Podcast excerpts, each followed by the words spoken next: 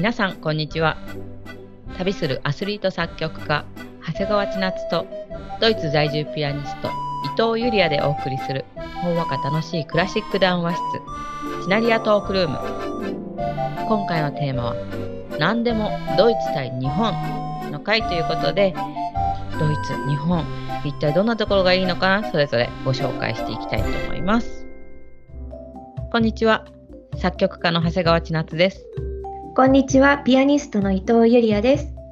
今回のテーマは、日本とドイツを比べる回ということで、何でもドイツ対日本、このテーマでトークを繰り広げていきたいと思います。ドイツに住んだことがあるちなちゃんなので、今は日本在住ですけれども、引き続きドイツに残った私、で、日本で育ったんですけど、私も。この2人がね、いろいろとディスカッションをして、ドイツと日本これはどっちかなっていうのを皆様も一緒に考えていただけたらなと思います。はい。まずは音楽について話していきましょう。あの学ぶことに対してなんですけれども、いきなりちょっと突っ込んだところからいきたいと思います。ドイツと日本、ちなちゃんどうでしょうか？これは。学ぶことに対してそうだな結構日本って右って言われたらみんなで右向く先生が左って言ったら左向くみたいな感じであんまり自分でこう率先して何を学ぼうとかってこう決めるのが全体的にドイツと比べたらちょっとゆっくりな気がします。確かにねあの私が生徒さんから聞いた話でびっくりしたことがあるんですけど全部の学校ではないですよあの特殊な学校なんだと思うんですけれどもそこに通っている生徒さんがあの時間割がないって言うんですよ。で時間割ないっていうことは先生がじゃあ今日は何にしようかってそういうふうに授業するのって聞いたらそうじゃないんですって。あのクラスにいる子たちが自分で時間割を決めて自分でプランニングをしてそれを自習する形らしいですよ。びっくりですよね。ああなるほどね。日本でもそのやり方をしてる学校もあるけどかなり少数派ですね。あ日本でもあるんですか？知りませんでした。そうドイツ発祥の学校ですねやっぱり。ああねびっくりだなと思ってその生徒さん自体も小学校低学年だったりとかしてだけど自主的にこう自分であのカリキュラムを組んで課題をこなしていくっていうのでで遅れ取ったりしないのかなと思ったら大体他の学校と同じくらいらしいですよ。進むペースとかも。へえなるほどね。でもさ日本は確かにこう決められたことをやるっていうのが強いですけれどもその反面やらなきゃいけないところでみんなちゃんと力の出し方知ってるっていうところがあると思う。素晴らしい。そう本当にそうですよねだってゆりあちゃん知ってた？普通の新聞を日本人が読むのに必要な漢字数って2000から3000もあるんですよ。うわまあでも大体成人みんな読めますもんね。すごいことですよね。うん、それってすごいと思う。やっぱりそれ学ぶことに対してすごく真剣な国でもあるのかなって思いましたね。ああ、そうだね。あの、手取り足取りとかさ、受動型の授業っていう感じではないと思うんですよ。こっちはこう意見を述べ合うとか自主的に考えさせてとか。発言をさせるとかそういうのが多いのかなと思うんですけれども、まあ、これがうまくミックスされたら最強なんじゃないかなと思いますね。そうですね続いて音楽学校と音楽大学について話していきたいんですけれどもどうでしょうか？ドイツの音大は基本的に週1のプライベートレッスンと何ら変わりはないと思うんですね。で講義っていうのとあと選択授業っていうのと必須の合唱とか、まあ、ピアノ科は合唱が必須で歌わなきゃいけないとかそういうのがあるんですけどちょっとここはちなちゃんに聞いてみようかな。あそうだね、うん、えー、っと日本の場合はカリキュラムが大体決まっていてカリキュラムのやり方というか数は日本もドイツもあまり変わらなかった気がします。音楽理論とか、うん、副科のある人はピアノがあったりでそれとは別に専攻のレッスンがあってドイツと違うところね語学の授業もありましたね。あーなるほどね。英語かドイツ語かイタリア語が選べた。歌家の人じゃなくても語学をやるっていうのがあるんだね。あそうそう私その時作曲専攻してたんですけどそうそれでも全然関係なくピアノもやるしそれから歌の授業もありましたね。そうか。私がこっちで印象的だったのはやっぱり学内演奏会の数がものすごく多いこととあとはそうだな教会のコンサートとかに合唱でよく歌いに行かなければいけないとか課外活動かな？そういうのに参加していたこととか印象的でした。なんかドイツの音大ってほぼ毎日コンサートがあった気がする。はい毎日やってますね そうですよね。あのね、それ考えるとやっぱりすごくあの国も力を入れているし、プロフェッショナルの卵っていう感じがものすごくしますね、ドイツの学校は。じゃあ逆に音楽教室っていうか音楽学校についてなんですけれどもほらあるじゃない日本でもヤマハ音楽教室とかさいろんな町に点々といろんな音楽教室があったりしますよね。はい。でドイツも音楽学校っていうのは町に必ず公立の音楽学校があってその他にもプライベート音楽学校っていうのが何件も存在していてでそこでのレッスンはまあ基本的に週1のプライベートレッスンと何ら変わりはないんですけれども音楽学校に行ってるからなんか資格がもらえるとか給が上がるとかそんなの一切ないですねこっちは。まあ私は公立の音楽学校に勤めたことは過去にないので分かりませんが、うんそういうところは日本は結構こうなんとか給が上がるとかカリキュラムとかがあるイメージなんですよね。ちなっちゃんうん音楽学校通ってましたか？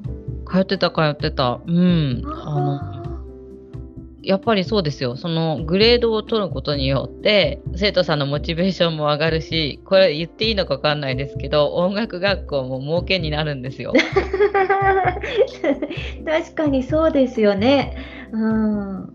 だからなんかあのドイツの音楽学子っていうのは普通のなんだろうレッスンする場所とかなんだ変わりがないっていうのが日本の音楽学校と大きな違いかなと。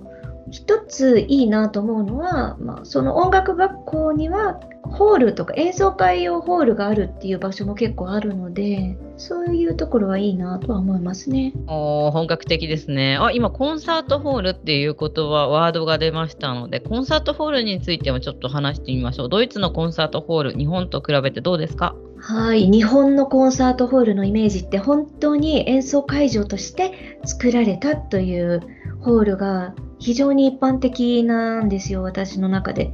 でもドイツはもともとあった建物がコンサートホールに使われるっていうケースもかなり多いなと思っていてでもちろん大都市にはコンサートホールとして建てられた建物が何軒かはありますけれどもその他でもお城だとか教会だとか古い修道院とか図書館なんかがホールとして再利用されているっていうケースが本当に多いなという印象です。そうなんですよね。日本だと古い建物を使おうってなった時に、ね、床が畳とかだったりすると、まず音が吸収されちゃいますし、うんピアノみたいな大きいものを置いた時にあの床抜けちゃう可能性があるんで 多分さそういう理由があるんじゃないかなと思いますね。ね、あとはやっぱりこちらは石造りだったりとか音響は確かにいいですもんね古い建物はね。うん、響くように作られてますよね。はーい。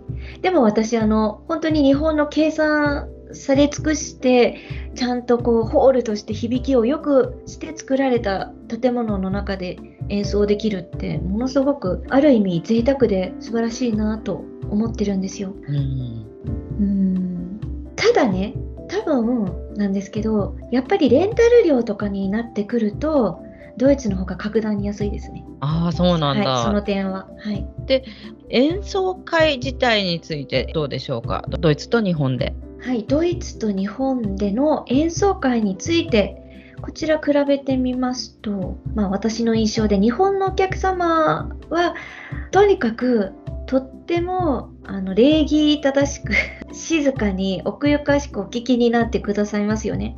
ドイツの方では割とあのブラボーとか叫んだりワッハッハとか笑ったり意外にこうお客様との距離感はやや近いというか迫ってくるというかそういう感じはするんですね。うんそこが結構大きな違いかなと思います。反応がいいですね分かりやすいというか。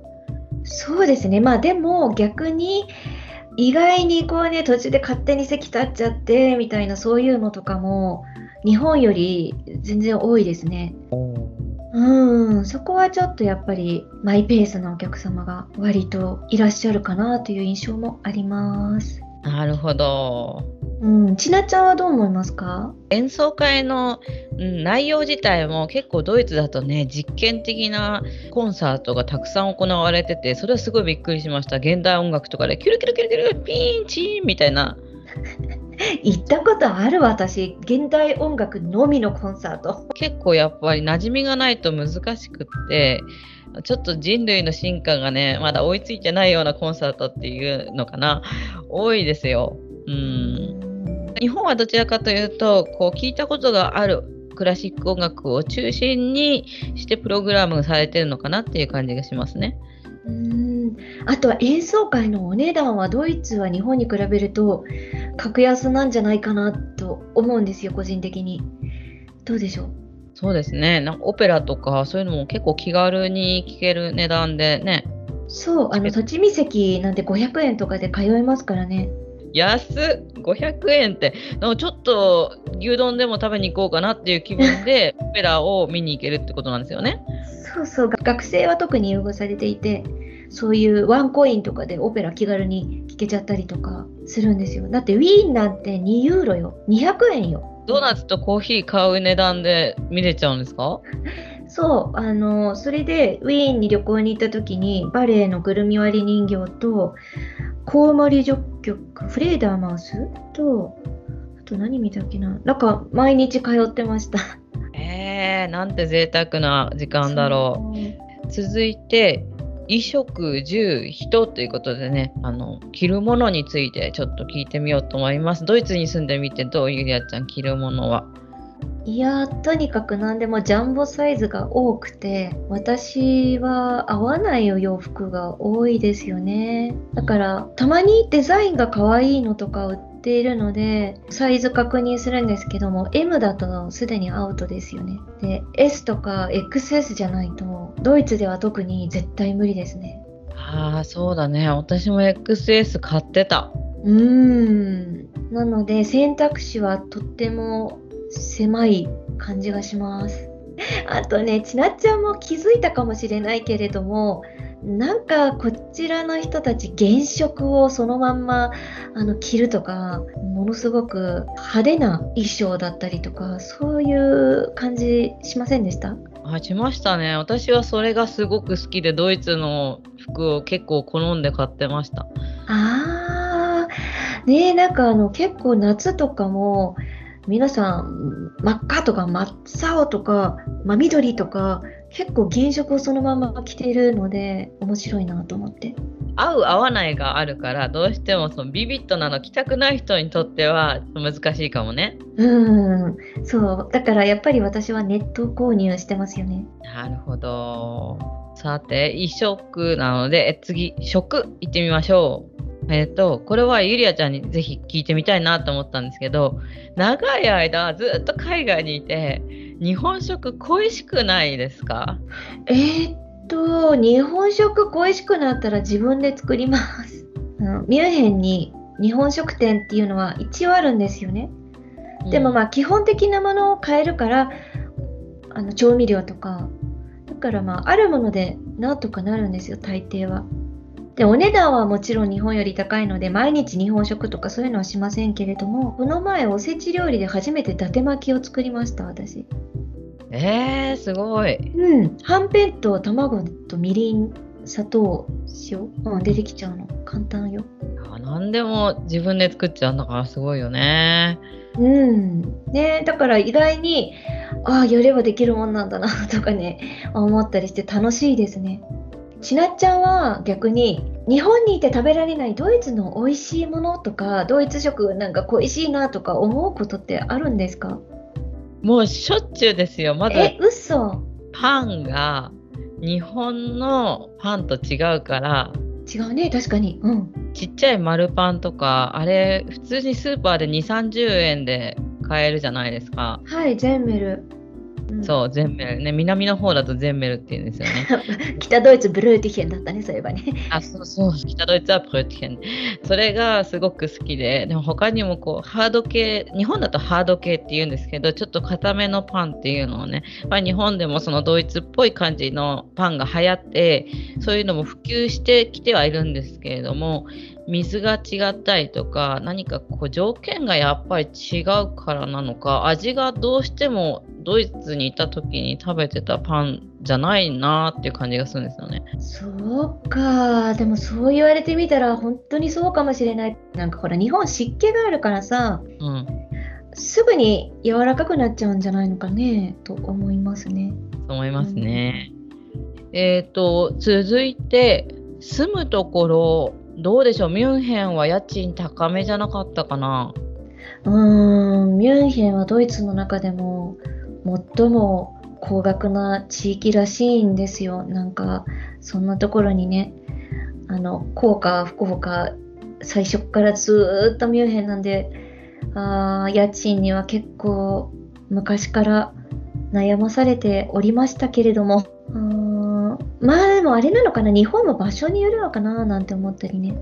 東京とかやっぱ都会になればなるほどお値段高く上がっていくのではないかなと。そう。東京はとにかく高いですね。やっぱり。小さいお部屋なのに、えびっくりするぐらい高かったりとか。そうね。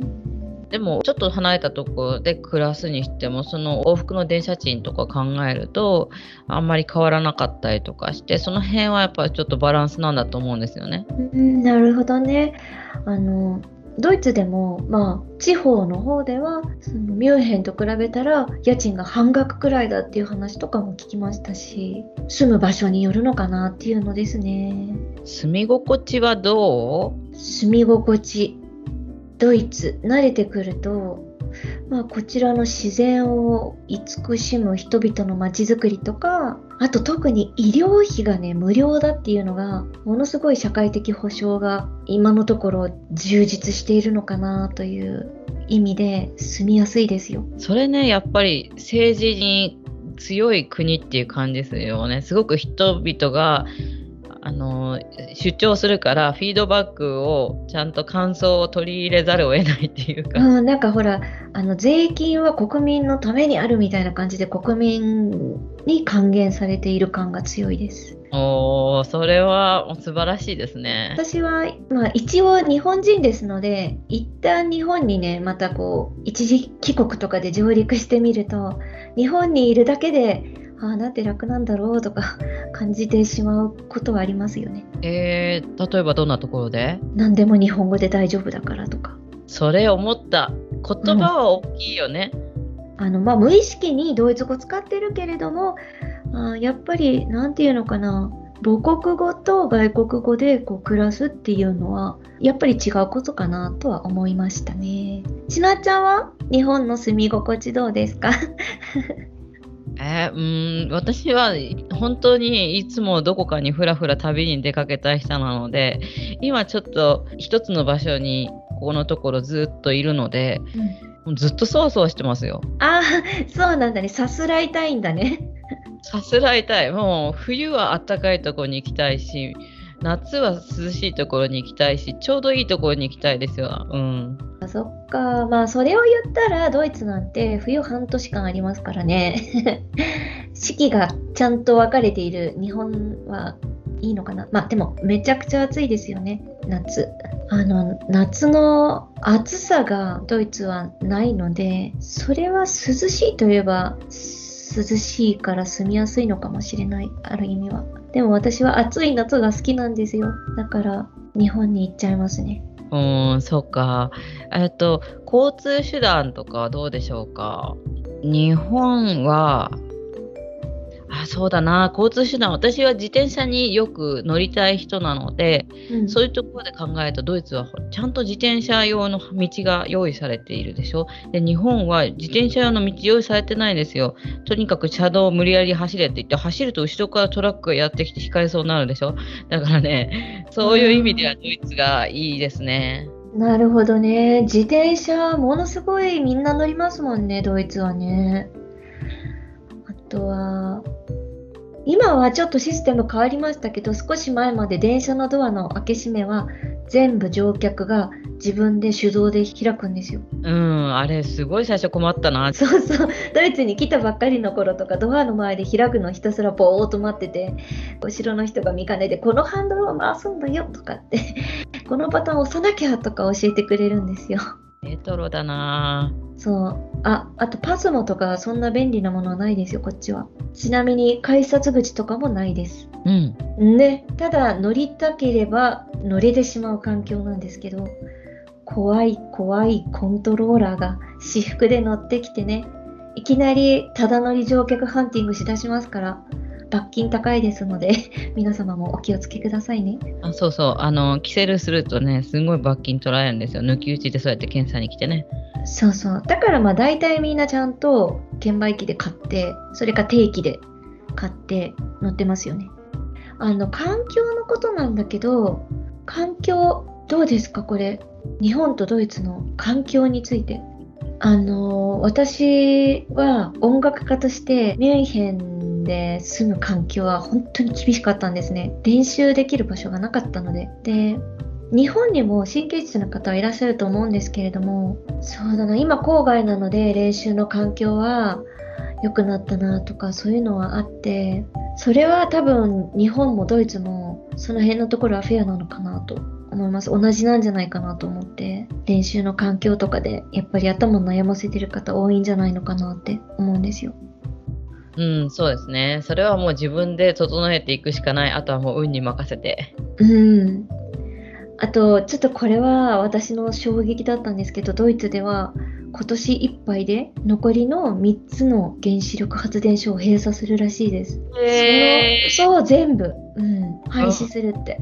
で、あの去年も3つ廃止するっていう目的で、で、今年残りの3つ全て廃止するんだって。そのおかげで電気代はまあ、結構値上がりしたんですけれどもこれは結構環境問題に積極的に取り組んでいる印象だなと思いました。うん、すごいね。うん、はい、ありがとうございます。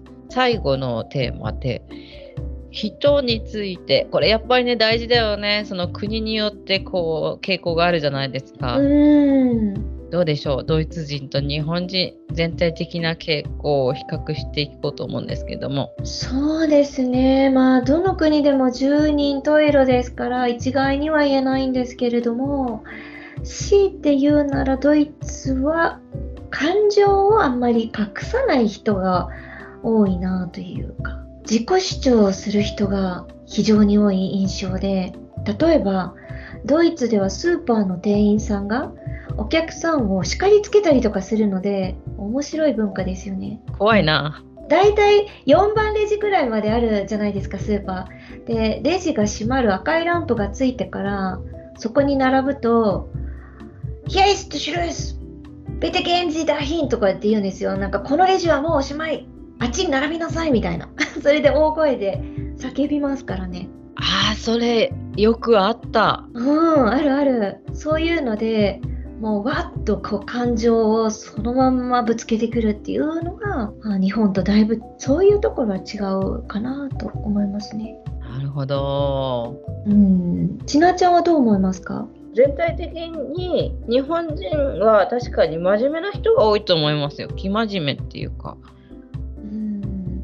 繊細かどうかは分かんないですけどそれは本当人によると思う。だけどあの割とそうねやっぱり島国だからあんまり飛び抜けたこと変なことしちゃうと社会的にやっていけないので、ね、あのみんなに合わせてやってうまくやっていくっていう力のある人は多い気がします。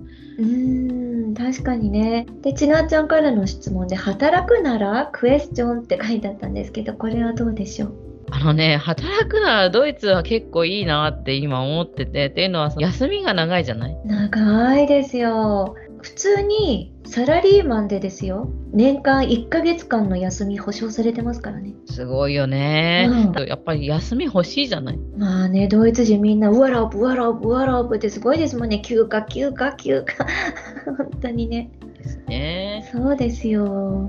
はい私もそのおかげで演奏活動を並行して働けるので、教職なんて1年の4分の1が休暇ですから。だからその辺はドイツの制度にたくさん救われております。なるほどね。はい。あ皆さんはどっちがいいと思ったでしょうかね。音楽のコーナーです。はい。えー、と、今日の音楽は何でしょうか、千夏さん。ちょっとノリのいい曲を選曲してみました。はい。お聴きください。曲名は Jasper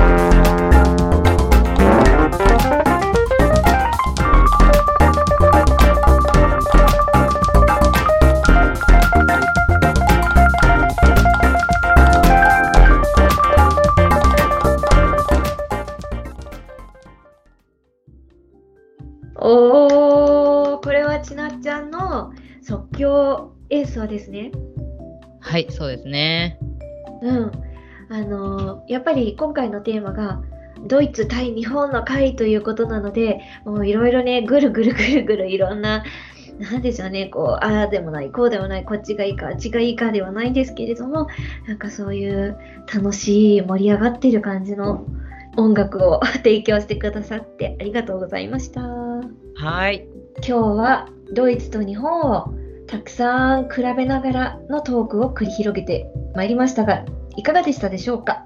次回のテーマはピアニストが挑戦したクラウドファンディングへの道のりですちなちゃんが聞き手となって皆様も気になっていたことの数々などを代弁してたくさんの質問をしてくださいますそして私がそれにお答えしていくという形の回となりますお楽しみに番組の感想やテーマのリクエストなどがありましたら、ぜひ Twitter でチナリアトークルームを検索してコメントください。お待ちしてます。はい、皆様今日もありがとうございました。ありがとうございました。また次回。またねー。